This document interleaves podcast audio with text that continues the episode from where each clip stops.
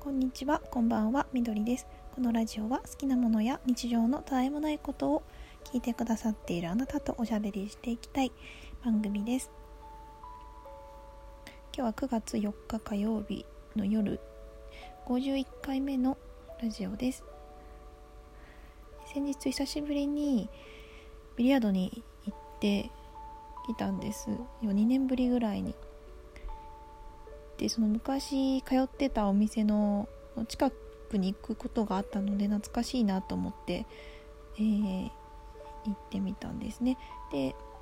この緑の窓辺のシャープ4でその通ってた頃の話もしてた。ちょっと同じことを言うかもしれないんですけれども。あの小1時間ぐらいだったんですけどあの、思ったより体が覚えてたんですよね。やり始めると、あの、違和感なくできてなんかもっと鈍ってるかなとか思ってたんですけどすごいあの楽しくてねその時の感覚を思い出してそうそうここのこういう感じっていう感じを思ってやっぱり好きだなって思いました。いやなんかあの昔よく行ってた場所とかに行くとなんか一瞬でその当時のことを思い出すと一瞬でその当時の自分に戻りませんか？いろんなことを思い出したりその雰囲気とか。ビリヤードの好きなとこってそのブレイクする音とかポケットして転がる音とかだけが響いてて結構みんな集中してるんでそんな中こう静かな空間が好きだったなと思ってその羅車の上を転がる玉の動きとかを見るのが好きでなんかその総合的になんか芸術性を感じるんですよね。で趣味と言えるものの中でもビリヤードはかなりハマったものでなんか自分に合ってたのかすごい継続して自発的に通ったり練習したりたくさん時間を割いたんですよね。なんか私分かりやすくかっこいい特技みたいなのが欲しくってえー、なんかこれができますって言いたいのかもしれないんですけどなんか技術を身につける系が好きでそういうものに興味惹かれがちなんですけどものにできてないものがめちゃくちゃ多くっていろいろダンスとかギターとか昔やったんですけど特にギターはあの初心者用ですごい安いギターと好きなバンドのスコアとかも買っちゃって 弾けたらかっこいいなと思ってかっこいい感じのことをできるよって言いたいのかもしれないんですね。なんかでも指がとにかくね痛くて指が届かなくて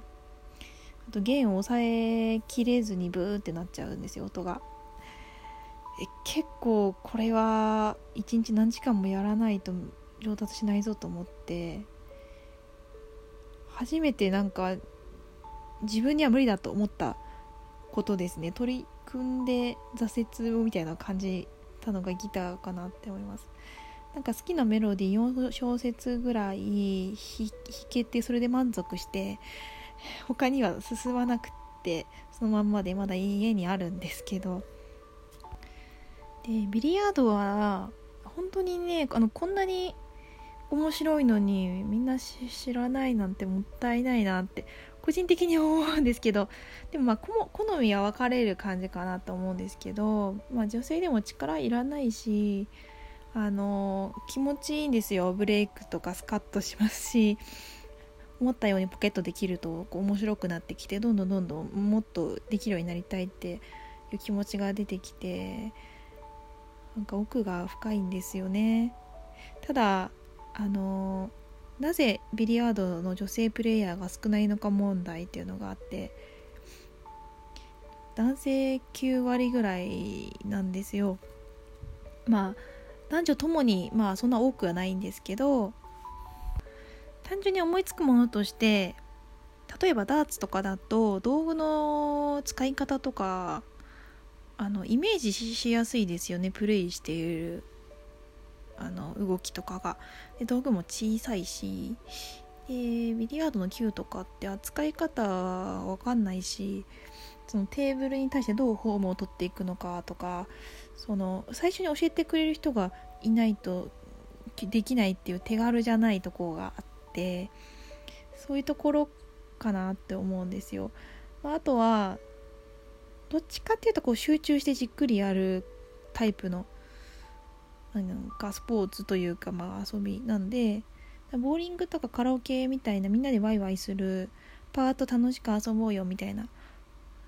感じよりはもう自分の世界に入って技術を磨くようなイメージが私は持っててもちろんみんなでやっても楽しいんですけど、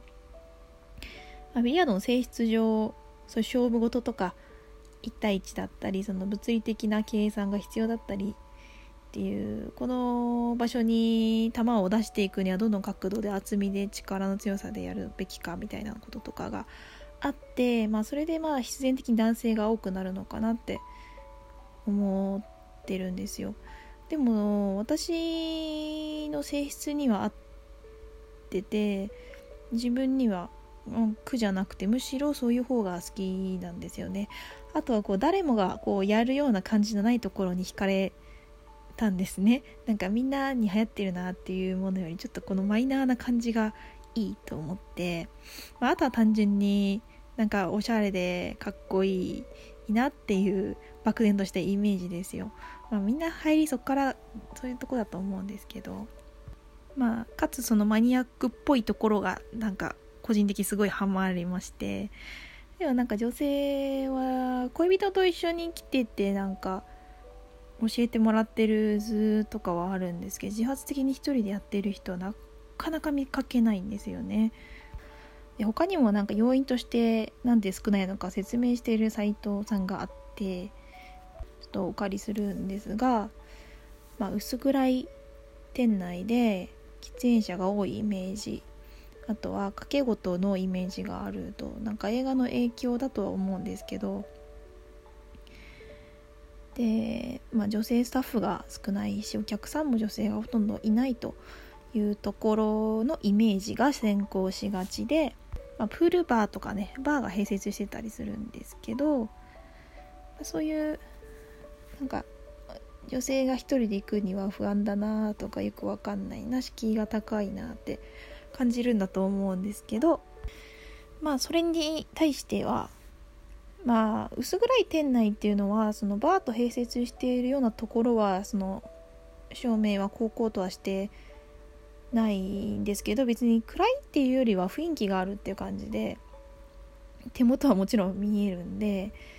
そんな変な雰囲気でもないかなって思うんですよ。でそう別にバーとかないところは普通に明る明るいですし。あとは喫煙者が多いっていうのはまあ男性9割なんでもしょうがないですよね。どうしてもそれ多くなるんですけど私が通ってたところはあの時間帯で分園してまして6時以降と以前であとはフロアで分かれてたりとかして時間になるとこう灰皿置かれたりとかするんですけどまあそんなにまあ苦手な方は、まあ、いらっしゃると思いますけどそこそんなに煙たいなみたいなことはないかなって個人的には思います。であと女性スタッフとお客さんが少ないここが一番の理由かなって思うんですけど入りづらさの。